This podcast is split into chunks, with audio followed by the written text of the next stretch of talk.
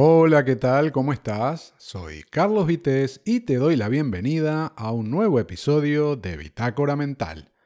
Estaba recordando un estudio al que hice referencia eh, en un episodio reciente de este podcast, en el que mencionaba un dato preocupante, ¿verdad? Porque parece que en la actualidad el 75% de los niños de ambos sexos hasta 12 años odian su cuerpo por la influencia parece que hacen las redes sociales en, en fin, en su día a día, ¿no? Y la verdad, de alguna forma me siento afortunado y del mismo modo supongo pensarán millones de personas que, como yo, em, habrán tenido esa edad en los años 70, en mi caso a fines de los 70, cuando por red social lo que teníamos y entendíamos eran mm, las amistades, ¿verdad? O contactos de carne y hueso con las que contabas, ¿no? Eso no quita que hubiera problemas como los actuales, hay que decirlo, pero al menos no tenías esa, mm, digamos, desproporcionada exposición que irremediablemente lleva a la comparación, la competencia, el querer agradar, ser aceptado y bueno, todo lo que inevitablemente se genera en los más jóvenes a partir de todas estas situaciones, ¿verdad? Eh, los puntos de referencia en aquel momento los teníamos en la televisión, algunos espectáculos, obviamente revistas, y claro también, eh, digamos, en el ámbito en el que te movieras, ¿no? A través de las amistades eh, y contactos.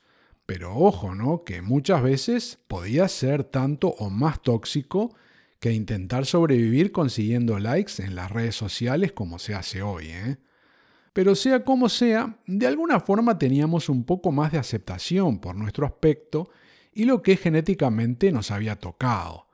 Aún así, hay que decirlo, podías querer, eh, desear o incluso llevar a cabo algún cambio en tu persona desde el punto de vista estético, ¿no? Pero no era la locura actual en la que cantidad de gente que incluso siendo menor de edad, en muchos casos ya se hizo más cirugías que otras personas que han vivido toda la vida dentro del mundo del espectáculo. Y el tener menos exposición por aquellos tiempos te permitía llevar mejor todas estas cosas, mejor tus carencias, ¿no? tus fracasos y un aspecto físico, mm, ¿cómo decirlo?, alejado de ese concepto top model, ¿eh? independientemente del sexo que tuvieras. Por eso, cuando te enterabas ¿eh? de que algún conocido, amigo, yo qué sé, pariente, ¿no? Se había hecho algún retoque, como le decíamos, normalmente obedecía más a un tema relacionado con la salud que con la propia estética pura y dura. Pero no es menos cierto que siempre han habido adoradores de mm, Barbie y Ken, que incluso con medios económicos limitados se las han ingeniado para conseguir un cambio más o menos radical, mm, para evitar que el espejo les mintiera y forzarlo a devolverles la imagen que tenían de ellos mismos. Eh, sobre fines de los años 70, evidentemente yo no tenía Instagram, ¿no? Yo ni nadie, ¿no? Em, o sea que no podías ir a uno de esos sitios para deprimirte viendo a tus congéneres con cuerpos espectaculares que por aquellos tiempos, me refiero sobre todo a los hombres, ¿no? Se asociaban directamente con, con éxito, ¿no? A nivel sexual y bueno, y todas esas cuestiones como las sentimentales. Pero aún así, en mi caso era consciente de que estaba algunos kilos por encima de lo recomendable. Y si alguien me hubiera hecho una encuesta, como la que mencionaba hace unos momentos, ¿eh? a niños de la edad que yo tenía por fines de los setentas, probablemente hubiera dicho yo también que no estaba conforme con mi aspecto físico, pero de ninguna manera habría sido tan rotundo como lo que afirma el estudio que mencionaba, donde esos niños hablan de que odian su cuerpo que bueno, incluso aunque no fuera literal y existieran matices o interpretaciones, mm, se percibe de todos modos un sentimiento más grave ¿no? de lo que significaba para nosotros hace mm, cuatro décadas o un poquito más. En mi caso, era más bien una cuestión de adelgazar y no de que rechazara el aspecto ¿eh? de alguna parte concreta de mi cuerpo, pero quizá esto era diferente en el caso de las chicas, ya que en cuestiones del físico mm, la mujer ha sido tradicionalmente bastante más autocrítica que los varones en todo este asunto, ¿no? Y no tiene mucho sentido entrar en motivos eh, y cómo pueden haber cambiado las cosas para bien o para mal en cuanto a la libertad de ser y sentirse, pero la realidad es que las mujeres siempre han prestado más atención a su aspecto que los hombres, y eso mm, lleva asociado una serie de alegrías en muchos casos, pero también preocupaciones en otros, ¿no? Porque eh, no es ningún secreto que la primera impresión que damos es importante o muy importante y eso afecta eh, a nuestra autoestima, ¿verdad? Así que desde tiempos inmemoriales seguramente habrá habido todo tipo de personas a las que les hubiera gustado tener, yo qué sé, más músculos, piernas más largas, mm, facciones diferentes. Y bueno, y entre todo eso también sin duda un buen culo, ¿no? Que no es patrimonio masculino o femenino porque en ambos casos se puede encontrar el tenerlos o también el desearlos. Y sobre este punto tuve una experiencia absolutamente inesperada en aquellos lejanos días de los años 70, cuando en esa zona de mi cuerpo se produjo un cambio muy notorio, tan inesperado como indeseado, debo decir, pero que si le hubiera ocurrido a otro u otra, le habría dado la posibilidad de mirarse al espejo y comprobar si esos deseos de aumentar su parte trasera quedaban bien, valían la pena o no. En concreto, que como casi a diario, cuando hacía buen tiempo y estaba de vacaciones, me encontraba en la calle, y no recuerdo si habíamos terminado de jugar al fútbol o solo estábamos allí mm, perdiendo el tiempo, como dirían las malas lenguas de algún vecino, pero en determinado momento nos quedamos eh, tres amigos y decidimos sentarnos a charlar un poco, ¿no? Eh, el sitio elegido fue el bordillo de la acera en la que jugábamos eh, los partidos y más o menos a la altura del muro ¿eh? en el que tuve el accidente frente a mi casa. Zona en la que había ¿eh? una buena sombra gracias a unos árboles bastante frondosos al punto que los días de viento, que por allá hay todos los días, podían permitirse perder unas cuantas hojas o incluso pequeñas o grandes ramas, ojo, ¿eh? y aún así continuar aportando un refugio muy apetecible cuando el sol brillaba con fuerza, ¿no? que uno intentaba escaparle un poquito.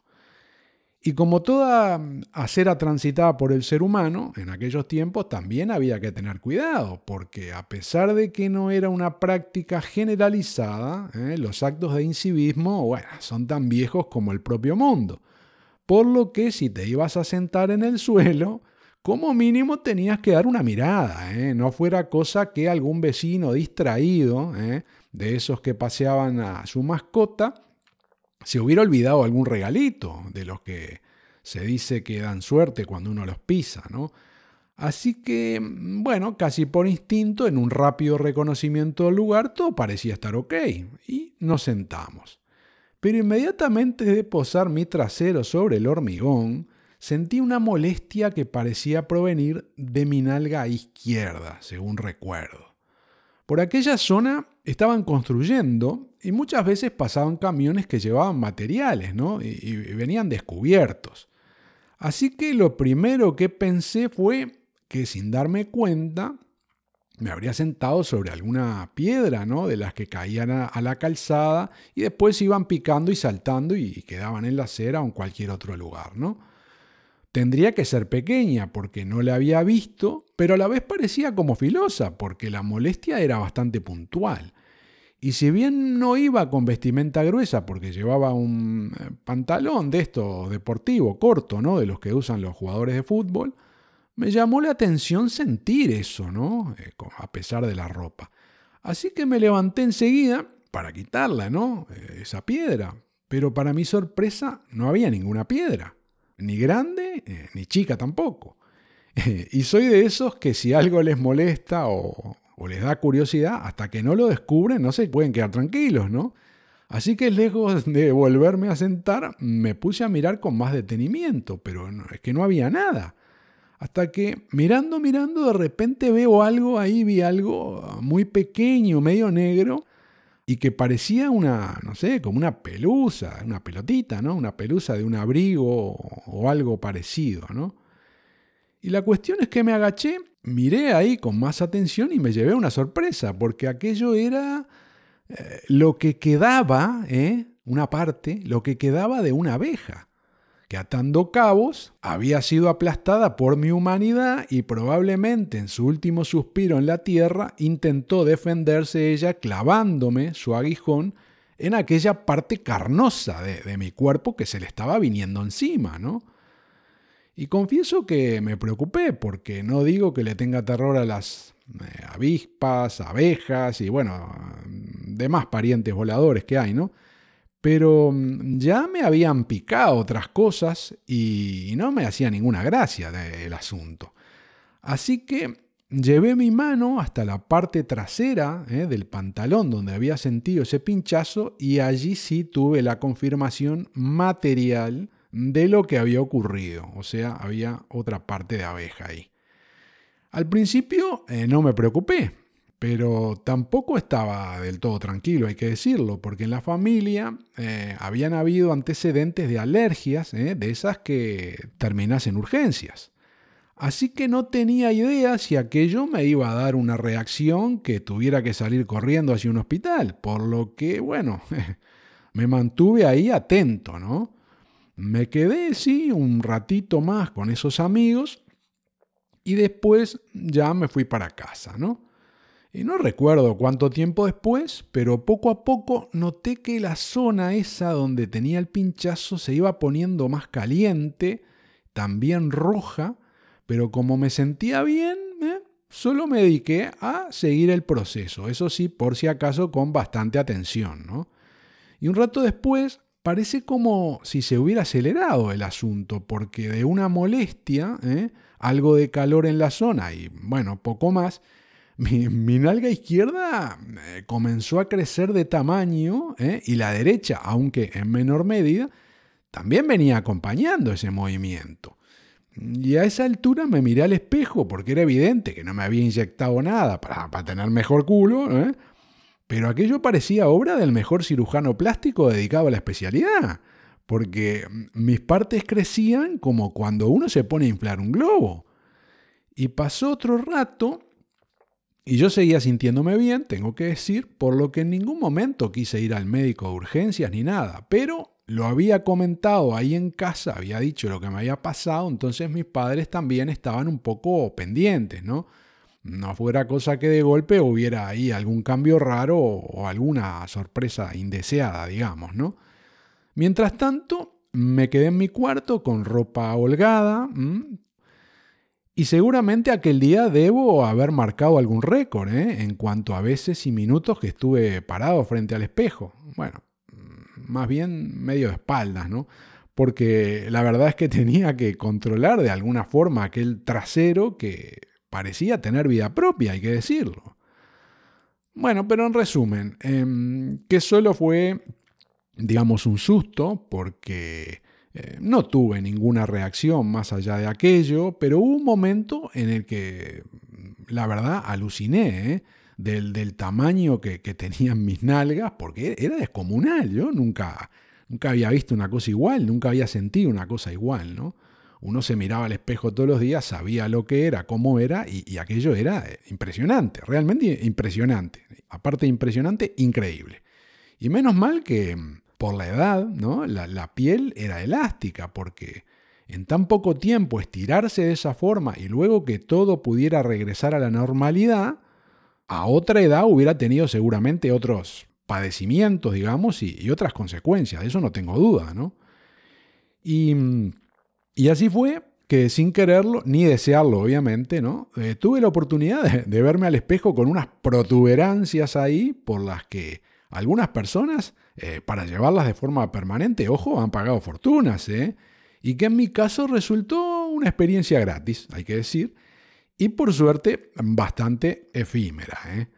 Pero a partir de aquel momento, eh, mi respeto y sobre todo la distancia a la que siempre he querido tener cualquier tipo de abeja, eh, se ha incrementado notablemente, tengo que decirlo, ¿no? Porque tengo claro que mi trasero dista muchísimo ¿eh? de ser una maravilla y me hubiera alegrado salir, me hubiera gustado, ¿no? Salir mejor beneficiado, como se dice, en esa zona del cuerpo, pero aún así no tengo ninguna intención de provocar cambios en él, ni de forma natural, ni de la que sea.